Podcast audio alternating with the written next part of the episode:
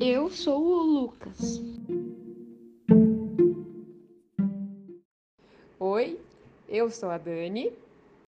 Hoje a gente vai falar sobre um assunto muito interessante. A gente vai falar sobre extraterrestres.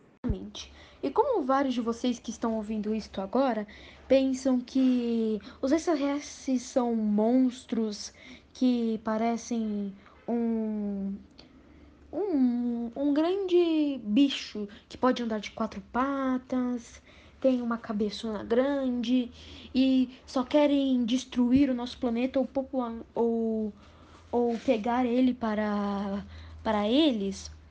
Bem, na verdade, meio que não é assim. Os extraterrestres nem sempre são da forma que nós vemos. A gente descobriu que, na verdade, os seres alienígenas, eles podem ser muito pequenininhos, parecido com os insetos que a gente tem aqui no planeta Terra. Bactérias ou animais bem pequenos mesmo. Mas não fique desanimado. Pois quando, quando um dia descobrirmos e vermos que não é tal monstro que, que vemos nos filmes, e for apenas uma bactéria, não, não fique desanimado, pois na verdade o planeta começou assim. Nós éramos bactérias, viramos animais aquáticos e depois fomos para a Terra e fomos evoluindo. Então, provavelmente essa simples bactéria poderá virar uma uma civilização igual a nós, porém com algumas diferenças.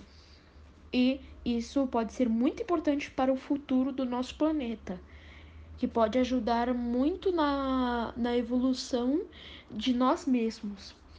Bem, com base nos estudos, se você estava pensando que alienígenas podem estar no nosso próprio sistema solar, você estava muito enganado.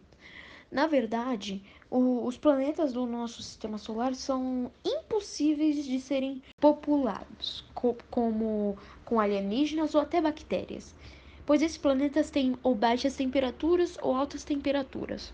O nosso planeta teve um grande milagre de estar entre essas duas medidas. Senão, o planeta não seria o mesmo. Então, essa é uma grande sorte de nós termos conseguido evoluir. Muito obrigado por ouvir até agora e espero que você tenha uma ótimo, um ótimo dia, uma ótima tarde ou uma ótima noite. Eu sou Lucas e termino falando: alienígenas existem.